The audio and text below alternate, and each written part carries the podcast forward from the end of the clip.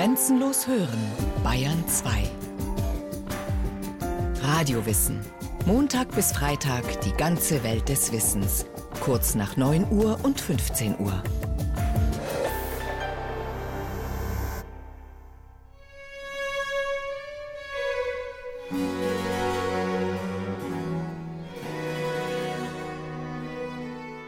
Das Zeitalter des Barock. Um 1650 erholt man sich vom Dreißigjährigen Krieg, der auch in Bayern die Bevölkerung um 40 Prozent dezimiert hat. Regenschirm, Bleistift, Mikroskop und auch die mechanische Addiermaschine sind Mitte des 17. Jahrhunderts bereits erfunden.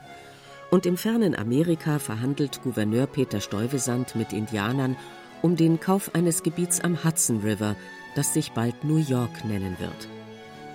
Gerade einmal 15.000 Münchner gibt es noch. Die Zahl der Glaser, Schneider und Schmiede hat sich halbiert seit Kriegsbeginn. Nur noch gut 250 Betriebe haben überlebt in München. Immerhin die Bäcker, Metzger und Brauer konnten sich zahlenmäßig halten. Zu dieser Zeit machte sich in ganz Europa ein Phänomen breit, das im Nachhinein als Merkantilismus bezeichnet wurde. Benannt nach Merkur, dem Gott der Kaufleute. Es ging um den Versuch, gezielt Wirtschaftspolitik zu betreiben. Als Ursprungsland dieser Idee gilt Frankreich unter dem Finanzminister Jean-Baptiste Colbert, der dem Sonnenkönig Ludwig XIV. zu Geld und geordneten Finanzen verhelfen wollte. Wie das gehen sollte, erklärt der Historiker Ulrich Pfister von der Universität Münster. Der Merkantilismus besteht aus drei Elementen. Das erste Element bezieht sich auf die Außenhandelspolitik. Und da ist wichtig zu wissen, dass in der frühen Neuzeit sehr oft der Außenhandel durch staatliche Gesellschaften durchgeführt wurde. Das trifft vor allem zu auf Großbritannien, auf die Niederlande und auf Frankreich.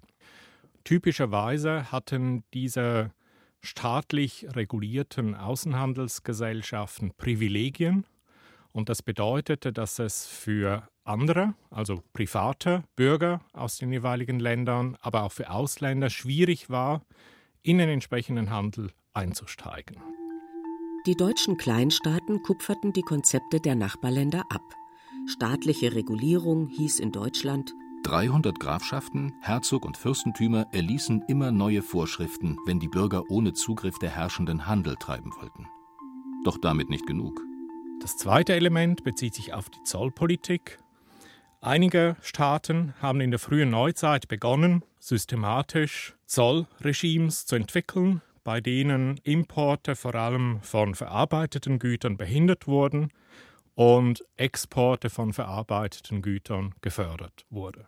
Das dritte wichtige Element bestand in der Förderung der einheimischen verarbeitenden Gewerbe. Das waren ja damals Gewerbe, die noch wenig Maschinen aufwiesen, aber ihm dennoch Manufakturgüter herstellten, die über den ganzen Globus gehandelt wurden. Und diese Exportindustrien wurden begünstigt dadurch, dass man staatliche Produktionsvorschriften erließ und teilweise auch dadurch, dass man selber durch den Staat Manufakturen gründete. Manufakturen, in denen arbeitsteilig von Hand Waren hergestellt wurden, die Vorläufer der Fabriken, und Zölle, mit diesen beiden Geldquellen wollten die Adligen im Zeitalter des Absolutismus von der Arbeit ihrer Untertanen profitieren. Zum Beispiel Kurfürst Maximilian I. Er hatte in Bayern Anfang des 17. Jahrhunderts dem Kaiser die Zollhoheit abgerungen. Von München aus regierte er sein Reich. Es umfasste das Gebiet, das heute als Altbayern bezeichnet wird. Nun kassierte fast an jeder Ortschaft, aber mindestens an jeder Brücke, ein Zöllner in Uniform und im Namen des Kurfürsten Abgaben für den Warentransfer.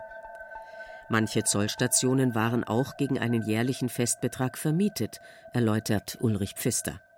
Manchmal wurden Zolleinnahmen verpachtet an Dritte, an Adlige, an Kaufleute, vor allem auch an Kaufleute, die Bankgeschäfte betrieben haben. Der Vorteil der Verpachtung besteht darin, dass der Inhaber eines Zolls sich dadurch einen kontinuierlichen Einkommensstrom sichert und damit nicht belastet ist, erstens mit der Organisation der Zollverwaltung und auch nicht unter der Fluktuation des Handels, welche zu Veränderungen der Einnahmen führt, betroffen ist. Wo solch eine Zollstation auftauchte und wie hoch der Zoll im Einzelnen ausfiel, war für die Handeltreibenden kaum absehbar. Gerechtigkeit gab es da keine. Eine Gerichtsbarkeit zum Thema wurde der Einfachheit halber vom Zöllner selbst ausgeübt. Erst ab 1819 sollten ordentliche Gerichte damit befasst werden. Kurfürst Ferdinand Maria war von seinem Vater Maximilian I. eigentlich zur Sparsamkeit erzogen worden. Doch Maximilian war nun Mitte des 17. Jahrhunderts gestorben. Im Jahr 1650 wurde die Ehe zwischen der Prinzessin Henriette Adelaide aus Turin mit dem jungen Nachfolger von Max I. geschlossen. Beide waren 14 Jahre alt. Die Prinzessin aus dem Hause Savoyen fand in München eine eher spartanische Haushaltsführung vor. Das Zepter fest in der Hand regierte die Schwiegermutter und Kurfürstinnenwitwe.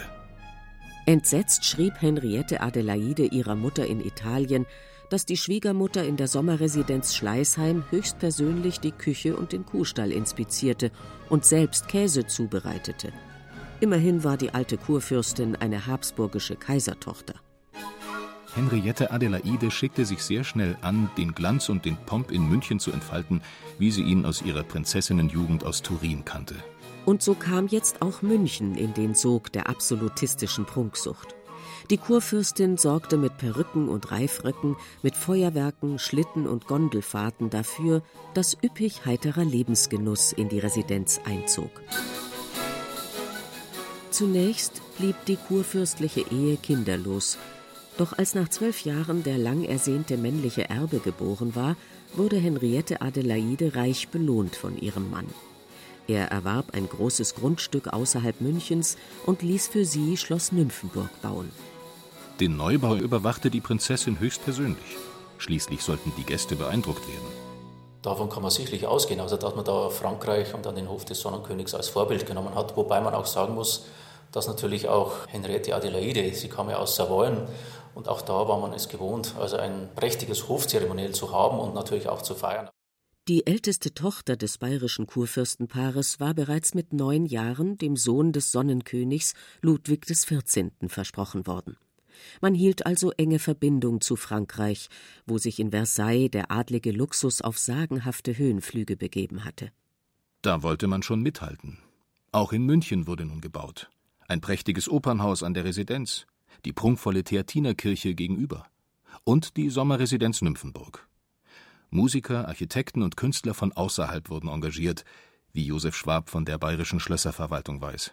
Die leitenden Künstler aus Italien und aus Frankreich, also was den Bau als solches betrifft, aber auch die Gartenkunst betrifft, da hat man sich natürlich die führenden, sage ich mal, Spezialisten aus diesen beiden Ländern geholt.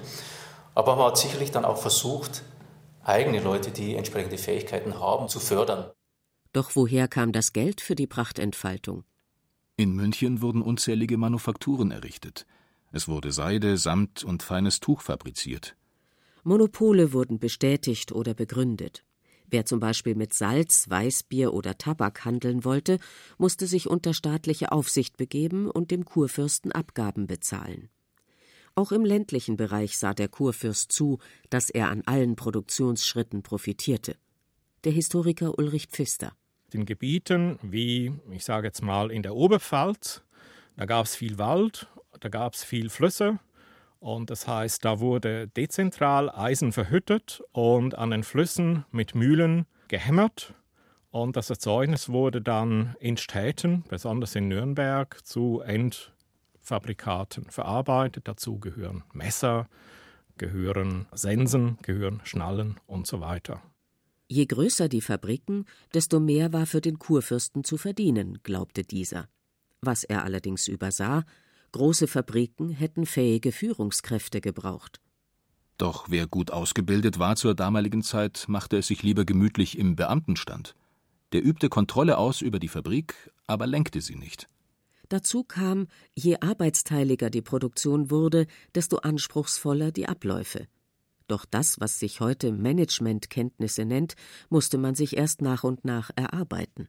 Und manch erfolgreicher Kaufmann arbeitete lieber auf eigene Rechnung, als sich als Vorstand in einer staatlichen Manufaktur zu verdingen. Womit allerdings Erfolge, die es hier und da zeitweise gab, zusammenhingen, konnte nicht recht festgemacht werden. Misserfolge gab es umso häufiger. Die merkantilistische Idee geriet mehr und mehr in Verruf. In ihrer Verzweiflung wandten sich manche Herrscher auch an Scharlatane. So saß auch der Kurfürst Ferdinand Maria etlichen Betrügern auf, die versprachen, Gold und Silber mittels alchemistischer Methoden produzieren zu können. Als sich das alles als Schwindel erwies, verstärkten die Herrscher ihre Bemühungen, Geld mit staatlich gelenkten Fabriken zu schöpfen, erst recht. Doch es half nichts. Die Idee mit den gewinnbringenden Manufakturgütern war, wie die ganze merkantilistische Bewegung, zum Scheitern verurteilt. Genauso wie sie regional peu à peu aufgekommen war, starb sie scheibchenweise im Lauf von 150 Jahren. Der Historiker Ulrich Pfister. Besonders erfolglose Manufakturgründungen finden wir in Hauptstädten wie Berlin, in Wien. Und das sind oft Industrien, die Luxusgüter herstellen in kleinen Mengen für den Hof. Also das wäre bereits ein erster Grund für Misserfolg. Die haben manchmal eben kleine Mengen hergestellt. Und sie haben zweitens die Produkte hergestellt in einem Hochlohnkontext. Viele Exportgewerbe vor der Industrialisierung waren in Tieflohngebieten auf dem Land angesiedelt. Manufakturen sind überwiegend in städtischen oder stadtnahen Gebieten hingestellt worden, wo die Löhne höher waren als auf dem Land. Und das Dritte ist, dass es für die Menschen vor der Industrialisierung schwierig war, große Organisationen zu kontrollieren. Das heißt, die Betriebsführer, die konnte man schwierig im Zaun halten. Die haben oft keine gute Geschäftspolitik betrieben und es war schwierig für die Eigentümer, die Betriebsführer unter Kontrolle zu halten. In ganz Europa versuchten die Herrscher nun, sich gegenseitig die Spezialisten abzuluxen. Sobald die Kunde durchdrang, dass irgendwo erfolgreich eine große Manufaktur betrieben wurde, kamen die Gesandten der jeweiligen Herrscher vor Ort, um den Fachmann abzuwerben. Am Ende wurden hohe Strafen verhängt über denjenigen, der sich abwerben ließ. Auch hier kopierten die Finanzminister sich gegenseitig. Das System zeigte seine Anfälligkeit nun allzu deutlich.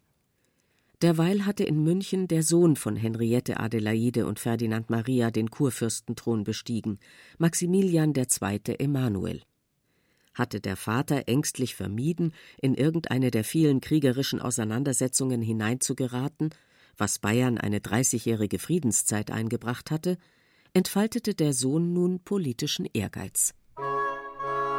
Als die Türken 1683 vor Wien standen, kam der 21-Jährige mit 11.000 bayerischen Soldaten zu Hilfe. In der Folge griff er in den großen Türkenkrieg ein und in weitere europäische Auseinandersetzungen. Für die bayerische Staatskasse hatte das verheerende Folgen. War der junge Kurfürst nicht an der Front, dann beschäftigte er sich damit, seine Schlösser luxuriös zu erweitern. In Schleißheim sollte eine neue prunkvolle Residenz in riesenhaften Dimensionen entstehen, nach dem Vorbild von Versailles. Der Kurfürst ließ italienische Künstler für sich arbeiten, aber er ließ auch bayerische Talente ausbilden. Josef Schwab. Einer, der gefördert worden ist, ist äh, Josef Effner gewesen, der also hier auch vor allen Dingen von Maximanuel dann gefördert wurde, der Ausbildung bekam in Frankreich, meines Wissens auch in England und den er dann wieder zu sich an den Hof geholt hat. Viele verschiedene Handwerksbereiche kamen erst zur Blüte durch diese Bautätigkeit, sodass also dann auch das heimische Kunsthandwerk dann also, sag jetzt mal, langsam heranreichte. Gut für die Kunst, schlecht für die Staatskasse. Die verschwenderische Hofhaltung verschlang Unsummen. Und die Zölle und die Manufakturen brachten nun einmal längst nicht die Einnahmen, die man sich erhofft hatte. Zwar gab es inzwischen zusätzlich zu den Textilfabriken Manufakturen für Glas, Spiegel, Leder und Gobelinknüpferei, allerdings waren das allesamt keine großen Gewinnbringer, die sich unter der staatlichen Aufsicht nicht lange halten konnten. Mit seinem Lebensstil und seinen Kriegen sorgte Max Emanuel für einen Schuldenberg von 27 Millionen Gulden. Es kam so weit, dass bei seinem Tod dann in den 1726, glaube ich, war das, das Kurfürstentum Bayern sehr hoch verschuldet war. Die Schulden betrugen meines Wissens dann etwa das Achtfache der jährlichen Staatseinnahmen. Also es war viel schlimmer, als heutzutage vielleicht Griechenland verschuldet ist. Und erst sein Enkel schaffte es, diese Staatsschulden einigermaßen ja, in etwa zu halbieren. Noch zu Lebzeiten des Kurfürsten Max Emanuel dämmerte den damaligen Wirtschaftsberatern der Mächtigen, dass die jahrzehntelang voneinander kopierte Politik des Eingreifens in Produktion und Handel nicht zu den erhofften Resultaten führte. Wirtschaftshistoriker Ulrich Pfister. Im frühen 18. Jahrhundert setzte sich allmählich die Einsicht durch, dass das gar nicht geht. Denn wenn ein Land permanent mehr exportiert, als es importiert, dann fließt ja Geld ins Land rein, während die Gütermenge nicht unbedingt steigt und das führt im Inland zu Inflation, was seinerseits dazu führt, dass die inländischen Güter auf den internationalen Märkten nicht mehr konkurrenzfähig sind und deshalb langfristig Exporte abnehmen und Importe zunehmen. Wenn zu viel Geld und Gold also beispielsweise nach Bayern kam, dann war es automatisch weniger wert und die Preise stiegen im Inland. Wenn die Preise hierzulande aber höher waren als andernorts, konnte man die im Inland produzierten Waren außerhalb nicht losschlagen.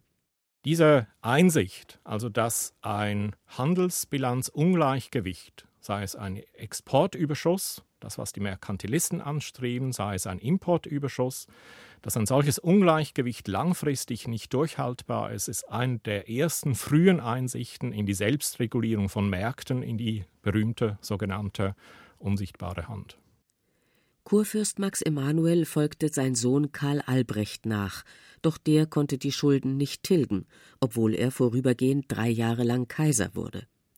Sein Sohn Maximilian III. Joseph jedoch konnte wohl besser mit Geld umgehen und investierte vor allem in Bildung. Er leistete sich die Schulpflicht für alle Untertanen. Und er sagte Wolfgang Amadeus Mozart ab, der sich an seinem Opernhaus bewarb, aus Kostengründen. Als es 1770 wegen einer Missernte zu einer großen Hungersnot kam, ließ er Getreide aus seinen Hofgütern an das Volk verteilen und veräußerte aus Geldmangel Juwelen aus seiner Schatzkammer. Und er gründete eine Manufaktur, die bis heute überlebt hat. Die Porzellanmanufaktur, wie sie heute hier steht, das war sozusagen eines der letzten Bauwerke, das im Gesamtkunstwerk Nymphenburg errichtet worden ist in den 1750er Jahren. Die Porzellanmanufaktur als solches war ursprünglich in der Stadtmitte mehr oder minder beheimatet und ist dann erst 1761 etwa nach Nymphenburg gekommen und seitdem, also seit über 250 Jahren, in Nymphenburg beheimatet. Die Kunsthistorikerin Gudrun Schepanek betreut im Schloss die Porzellansammlung. Sie erzählt, wie es dazu kam, dass der Kurfürst in die Fabrikation einstieg. Porzellan war ja im 18. Jahrhundert absolut ein Statussymbol. Und es gab noch nicht viele Manufakturen. Die erste Manufaktur wurde ja 1710 gegründet in Meißen. August der Starke, der große Porzellanliebhaber, auf sein Bestreben hin praktisch ist diese Manufaktur gegründet worden. Und durch Industriespionage kam dann acht Jahre später in Wien die zweite Manufaktur dazu. Und äh, danach kam Höchst und Straßburg bzw. Frankenthal und dann kam auch schon Nymphenburg, die Manufaktur. Und die Anfänge gehen eigentlich zurück auf den bayerischen Kurfürsten Max III. Joseph. Er hat 1747 äh, Maria Anna Sophie von Sachsen geheiratet, eine sächsische Prinzessin und ganz wichtig eine Enkelin von August dem Starken. Und die ist natürlich mit Porzellan aufgewachsen und wahrscheinlich war es auf ihr Bestreben hin, ihr Betreiben hin, dass noch im selben Jahr der Hochzeit Max III. Joseph in äh, dem Jagdschloss Neudeck in der Au, das liegt am Nockerberg, existiert heute nicht, nicht mehr. Und dieses Schloss stand eben leer und dort hat er einen Hafnermeister eingestellt und der sollte nun Porzellan produzieren. Das Ergebnis nach drei langen Jahren Arbeit plumpe Hafnerware. Wie schon beim Gros aller Manufakturen scheiterte man auch hier am Know-how. Die Rettung, wie so oft, der Griff in die Trickkiste. Natürlich in die mit den unfairen Tricks. Dieser Johann Jakob Ringler war ein sehr illustrer Mann, was die frühe Porzellangeschichte in Europa angeht. Der hat zunächst als Lehrling angefangen, in, bei Dupaquier in Wien zu arbeiten, hatte dort mit dem Manufakturdirektor, mit der Tochter des Manufakturdirektors, hatte eine Beziehung und kam so wohl an die Arcanumsbücher heran, also an das Geheimnis, wie man Porzellanmassen herstellt. Die hat er sich vermutlich abgeschrieben und ist dann aber weggegangen aus Wien, ist nach Höchst gegangen, hat geholfen, dort eine Porzellanmanufaktur aufzubauen, ist dann zu Paul Anton Hannong gegangen nach Straßburg und hat dort geholfen, eine Manufaktur aufzubauen. Und Graf von Heimhausen kannte eben diesen Ringler und hat ihn nach München berufen. Und er hat hier dann geholfen, die Porzellanmanufaktur aufzubauen. 100 Jahre waren vergangen, seitdem die Kurfürstin Henriette Adelaide die adäquate Prachtentfaltung für ihre neue Heimat München anstieß. Ihr Urenkel setzte dem Merkantilismus noch ein Denkmal, bevor diese Wirtschaftstheorie den Weg alles Irdischen ging. In Nymphenburg also steht eine der wenigen Manufakturen, die den Sprung in die heutige Zeit geschafft haben. Was also lernten die Menschen aus dem Merkantilismus? Diese Ära brachte vor allem die Erkenntnis, dass zu viel Eingriff des Staates in das menschliche Gewinnstreben die Eigeninitiative und damit die Wirtschaft lähmt. Und dass ausgeglichene Handelsbilanzen der Nachbarländer mehr Wohlstand für alle bringen als nationaler Egoismus. Und was blieb noch vom Merkantilismus, mit dem die Prunk und die Kriegssucht der absolutistischen Herrscher befriedigt werden musste? Touristenmagnete. Heute profitiert der Fremdenverkehr vom Verschwendungswahn des Adels im Absolutismus. Irgendwann waren auch diese Schulden verrechnet und getilgt, und der Direktor der Bayerischen Schlösser- und Seenverwaltung, Josef Schwab, kann der höfischen Prunksucht seinerzeit in der Langzeitbetrachtung nur Positives abgewinnen. Geld spielte da zwar schon auch eine Rolle, aber in dem Sinn keine Rolle, in dem halt einfach ausgegeben wurde. Und was natürlich heutzutage da ist, das ist nochmal das Schloss Nymphenburg als solches, diese Anlage mit den Parkburgen, das sind natürlich die äh, Hinterlassenschaften, die natürlich dann für den Tourismus heutzutage auch ganz wichtig sind. Staatsschulden hin oder her.